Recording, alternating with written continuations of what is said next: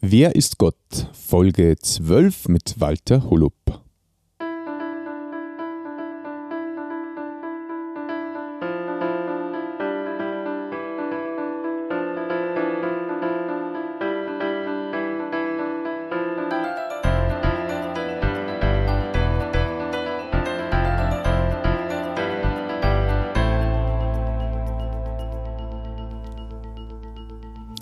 Christi und herzlich willkommen. In diesem Kanal geht es um Gottes Willen. Wir reden über biblische Themen und über die Geschichten, die Gott mit Menschen schreibt.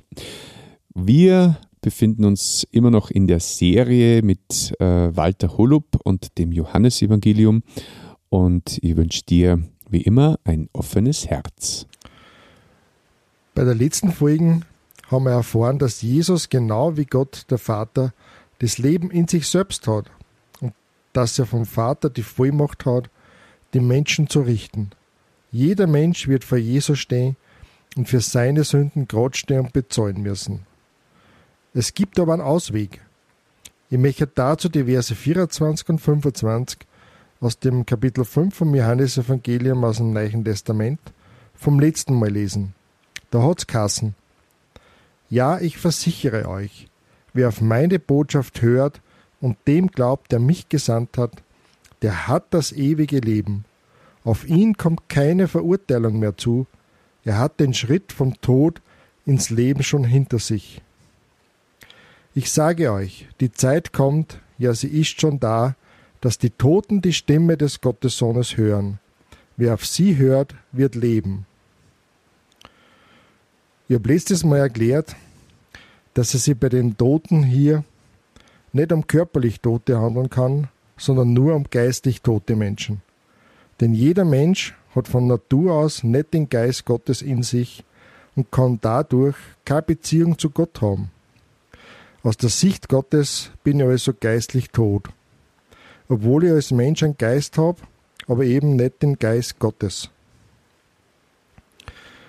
Wenn ich jetzt als solcher geistlich toter Mensch auf die Worte von Jesus her und dem Vater glaub, das heißt, ihm von ganzem Herzen vertraue, dann habe ich das ewige Leben. Da steht nicht, ich werde es vielleicht einmal kriegen, sondern der hat das ewige Leben. Ich bin, dann nicht mehr geistlich tot, sondern ich habe geistliches Leben durch den Geist Gottes, den ich kriege. Wenn ich auf das her, was Jesus sagt. Ich bin vom geistlichen Tod in das geistliche Leben übergangen. Dann werde ich nicht mehr für meine Sünden verurteilt, weil Jesus für meine Sünden gestorben ist. Er hat für meine Sünden bezahlt. Denn der Lohn der Sünde ist der Tod. Jesus ist mein Retter und Herr geworden. Dadurch muss ich nicht mehr in das Gericht für meine Sünden. Entweder Jesus ist mein Retter und Herr oder er ist mein Richter. Wenn ich sein Angebot, dass er mein Retter und Herr ist, abnehme. Du denkst vielleicht, alles gut und schön, wenn Jesus das von sich behauptet. Große Redenschwinger kann er schnell einmal werden. Wie glaubwürdig ist Jesus? Um diese Frage zu beantworten, wollen wir weiterlesen im Kapitel 5 im Johannesevangelium, die Verse 28 bis 47. Ihr müsst euch darüber nicht wundern, denn es wird die Stunde kommen, in der alle Toten in den Gräbern seine Stimme hören und herauskommen werden. Für die, die das Gute getan haben, ist es die Auferstehung ins Leben, und für die, die das Böse getan haben, die Auferstehung ins Gericht. Ich kann nichts von mir aus tun. Selbst dann, wenn ich richte, höre ich auf den Vater. Und mein Gericht ist gerecht, weil es nicht meinen eigenen Willen entspricht, sondern dem meines Vaters, der mich gesandt hat. Wenn ich als Zeuge für mich selbst auftreten würde, wäre mein Zeugnis nicht glaubwürdig. Es gibt einen anderen Zeugen, der für mich aussagt, und ich weiß, dass er die Wahrheit sagt. Ihr habt eure Leute zu Johannes geschickt, und er hat euch die Wahrheit bezeugt. Nicht, dass ich auf die Aussage eines Menschen angewiesen wäre. Ich sage das nur, weil ich möchte, dass ihr gerettet werdet. Johannes war wie eine brennende, hell scheinende Lampe. Aber ihr wolltet euch nur eine Zeit lang an seinem Licht erfreuen. Doch ich habe ein größeres Zeugnis als das des Johannes. Das sind die Werke, die der Vater mir zu tun aufgibt. Diese Taten bezeugen, dass er mich gesandt hat. Auch der Vater selbst hat als Zeuge für mich gesprochen. Ihr habt seine Stimme nie gehört und seine Gestalt nie gesehen. Und nun habt ihr auch sein Wort nicht länger in euch, denn ihr glaubt ja nicht an den, den er gesandt hat. Ihr forscht in der Schrift, weil ihr meint, in ihr das ewige Leben zu finden. Und dabei spricht sie gerade von mir. Doch zu mir wollt ihr nicht kommen, wo ihr das Leben bekommen könnt. Ich bin nicht darauf aus, von euch geehrt zu werden, weil ich weiß, dass ihr Gottes Liebe nicht in euch habt. Ich bin im Namen meines Vaters gekommen, und ihr lehnt mich ab. Denn wenn dann ein anderer in seinem eigenen Namen kommt, empfangt ihr ihn gern. Kein Wunder, dass ihr nicht glauben könnt, denn bei euch will ja nur einer vom anderen Anerkennung bekommen. Nur die Anerkennung bei dem einen wahren Gott sucht ihr nicht. Denkt nicht, dass ich euch beim Vater anklagen werde. Mose wird das tun, der Mose, auf den ihr eure Hoffnung setzt. Denn wenn ihr Mose wirklich geglaubt hättet, würdet ihr auch mir glauben. Denn er hat ja von mir geschrieben. Wenn ihr aber nicht einmal glaubt, was Mose geschrieben hat, wie wollt ihr dann meinen Worten glauben? Soweit der heutige Text. Bevor wir aber zum Zeugnis über Jesus kommen, geht es im Vers 28 bis 30 nur um die Auferstehung von den Toten. Dieses Mal geht es tatsächlich um die körperliche Auferstehung. Dies betrifft jetzt alle Menschen, egal ob wer will oder nicht, egal ob wer glaubt oder nicht. Wir brauchen uns darüber nicht wundern. Es gibt eine festgesetzte Zeit, das wird in Vers 28 Stunde genannt, wo abgerechnet wird. Es werden dieses Mal alle, die in den Gräbern sind, die Stimme von Jesus hören und vor ihm erscheinen.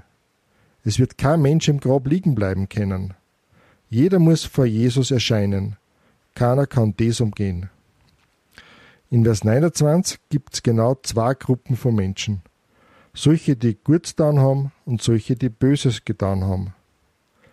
Die Frage ist jetzt, bin ich bei den Guten oder bin ich bei den Bösen? Wann bin ich gut genug? Es ist enorm wichtig, eine Antwort auf diese Fragen zu haben. Es geht schließlich darum, ob ich das Leben kriege oder ob ich ins Gericht muss. Und wie das Gericht endet, haben wir alle vorhin schon gesehen. Das ist wirklich nicht erstrebenswert. Wir haben vorhin auch schon gesehen, wer nicht ins Gericht kommt. Es sind die Menschen, die die Worte von Jesus hören und Gott dem Vater von ganzem Herzen vertrauen. Vers 24 war das. Diese Menschen haben das Leben, das ewige Leben, vorerst aber nur in geistlicher Form, dann bei der Auferstehung vollumfänglich. Das heißt jetzt, wenn wir wieder zurückkommen auf die Gruppe der Guten und die Gruppe der Bösen, die Guten sind die, die die Worte von Jesus hören, annehmen und vertrauen. Die Bösen sind die, die Jesus ablehnen. Johannes drückt es in seinem ersten Brief dann noch kürzer aus. Da sagt er, wer Jesus hat, hat das Leben, wer Jesus nicht hat, hat das Leben nicht. Punkt. Vergiss bitte den Gedanken, dass du dich mit anderen Menschen vergleichst, die deiner Meinung nach schlechter sind als du, wo du von dir selber denkst, dass du eh gar nicht so schlecht bist und gute Taten können böse Taten nicht aufwiegen und ungeschehen machen. Das Waageprinzip funktioniert nicht. Derartige Gedanken sind eigentlich völlig absurd. Stell dir vor, ein Autofahrer fährt auf der Autobahn in der 100er Beschränkung, 130 kmh. Er wird von der Polizei angehalten und muss Straf zahlen. Wie viel er zahlen muss, ist im Gesetz genau geregelt. Ich kann jetzt nicht zum Polizisten sagen, ich bin jetzt schon zwei Jahre immer brav nach Vorschrift gefahren. Das muss das eine Mal da leicht aufwiegen. Der Polizist wird sagen, das ist gut, dass Sie die letzten zwei Jahre nach Vorschrift gefahren sind. Aber das ist eh normal. Dafür kriegt man keine Gutpunkte. Jetzt sind Sie zu schnell gefahren und dafür müssen Sie bezahlen. Aus, fertig. Ja, genau so ist es. Die Strafe für die Sünden der Menschen wird unterschiedlich sein, je nachdem, was wer dann hat. Eins aber ist für alle Menschen gleich, die gerichtet werden, die Dauer der Strafe. Die Dauer ist bei allen ewig. Zwar unterschiedlich schwer, aber ewig. Es gibt nämlich keine Umkehrmöglichkeit mehr. Stell dir vor, du hast die Möglichkeit zur Umkehr gehabt und hast die Chance nicht genutzt. Wie furchtbar ist es, wenn du in der Ewigkeit immer dran denken musst. Ich hätte umkehren können und die Ewigkeit in der Gemeinschaft mit Gott verbringen können. Ich hätte ewiges Leben in der Gegenwart Gottes haben können. Aber ich habe die Chance nicht genutzt. Ich habe in der Ewigkeit keine Chance mehr umzukehren. Es ist aus und vorbei. Die Entscheidung muss in diesem Leben fallen.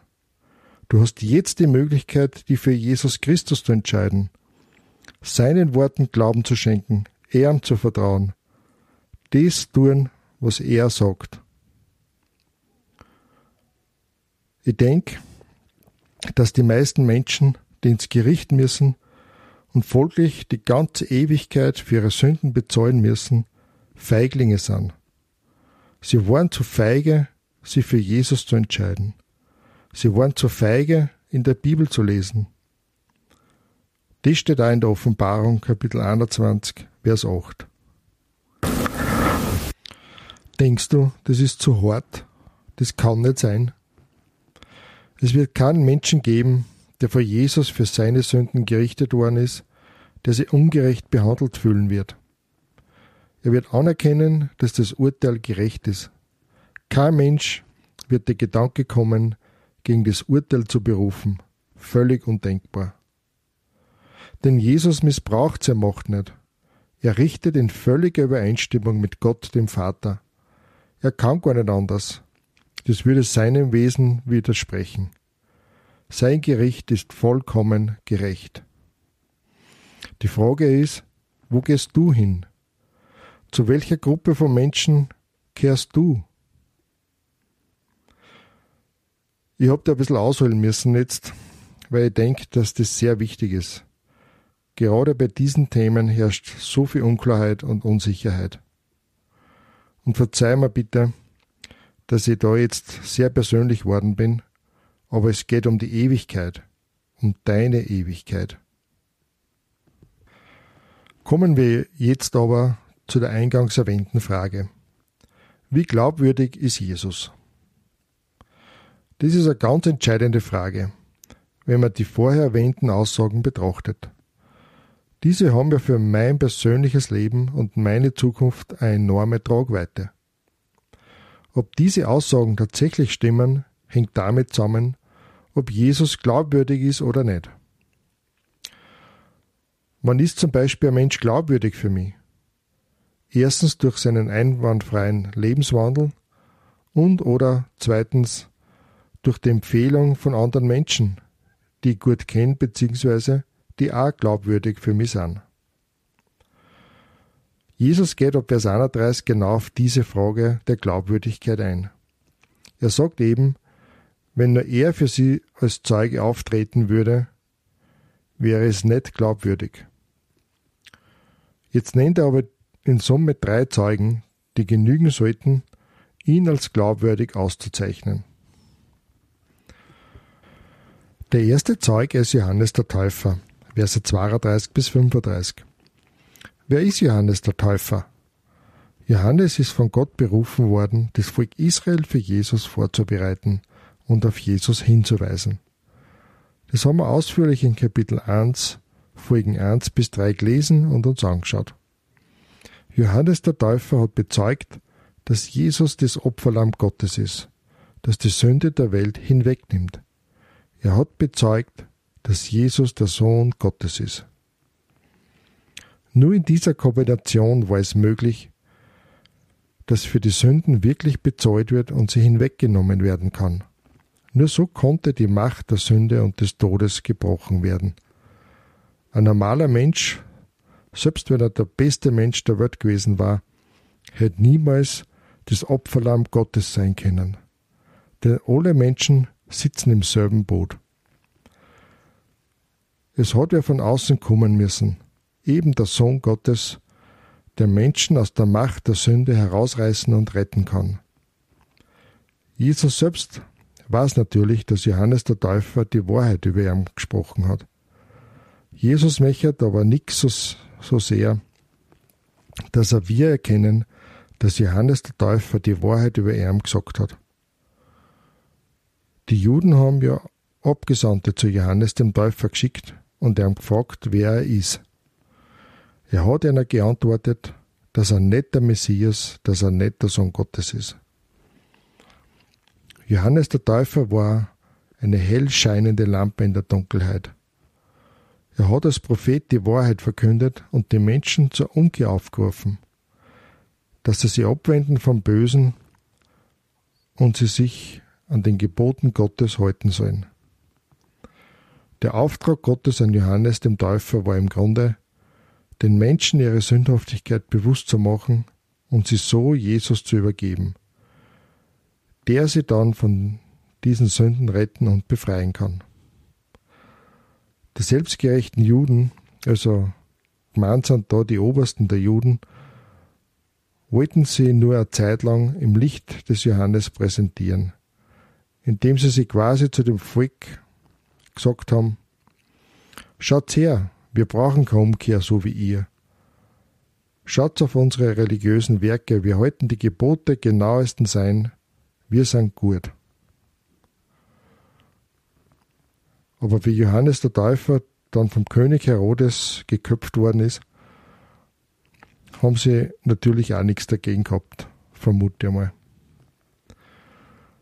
Johannes der Täufer war ein einfacher und selbstloser Mann Gottes wie er einmal von einem seiner Jünger hingewiesen worden ist, dass Jesus schon mehr Jünger hat als er selbst, hat er sich darüber gefreut und nur gemeint, dass er kleiner werden muss und Jesus größer. Johannes der Täufer war wirklich ein glaubwürdiger Zeuge für Jesus. Der zweite Zeuge sind die Werke, die Jesus macht. Vers 36. Was sind das für Werke, die Jesus tut? Jesus hat viele Menschen geheilt und wundert an. So wie wir das beim letzten Mal gesehen haben. Wer kann zu einem Gelähmten sagen, nimm der Liegematten und geh heim? Oder wer kann einen Taubstummen von seinem Dämon befreien?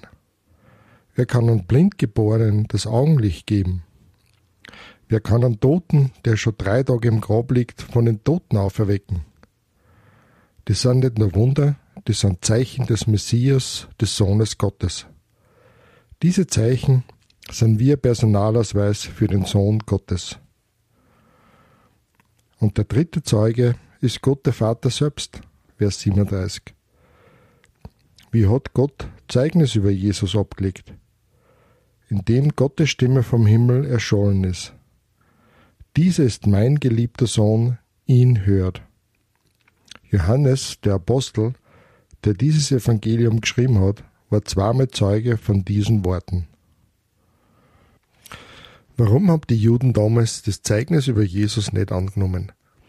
Ich möchte da die Verse 37b bis 47 ein bisschen zusammenfassen. Jesus hat die Juden da eigentlich ziemlich scharf kritisiert.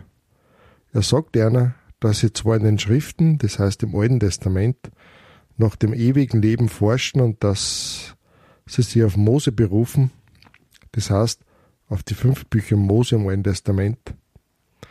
Er sagt einer, dass ihnen das alles nichts nützt, weil sie ihm ablehnen, wodurch die Schriften und Mose vom Messias reden. Warum erkennen sie Jesus nicht als Messias? Er passt ihnen einfach nicht ins Konzept. Sie haben sich ihr religiöses Leben so schön eingerichtet, dass sie eigentlich weder Gott den Vater brauchen und schon gar nicht Jesus als den Sohn Gottes, der ihr ganzes Denken auf dem Kopf stehen würde.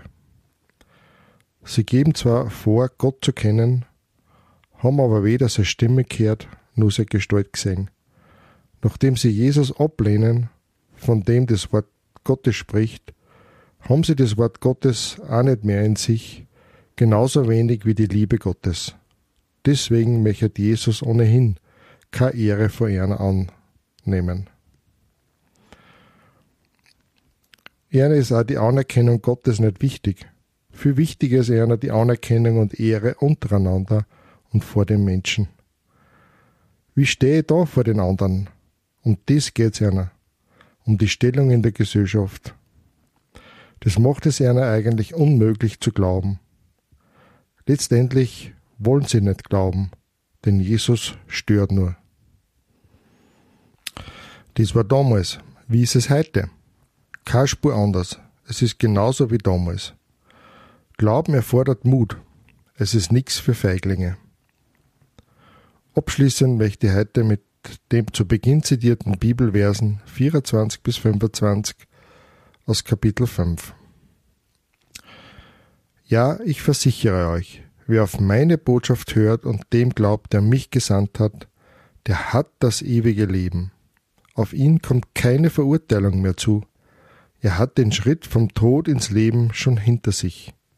Ich sage euch, die Zeit kommt, ja sie ist schon da, dass die Toten die Stimme des Gottessohnes hören. Wer auf sie hört, wird leben.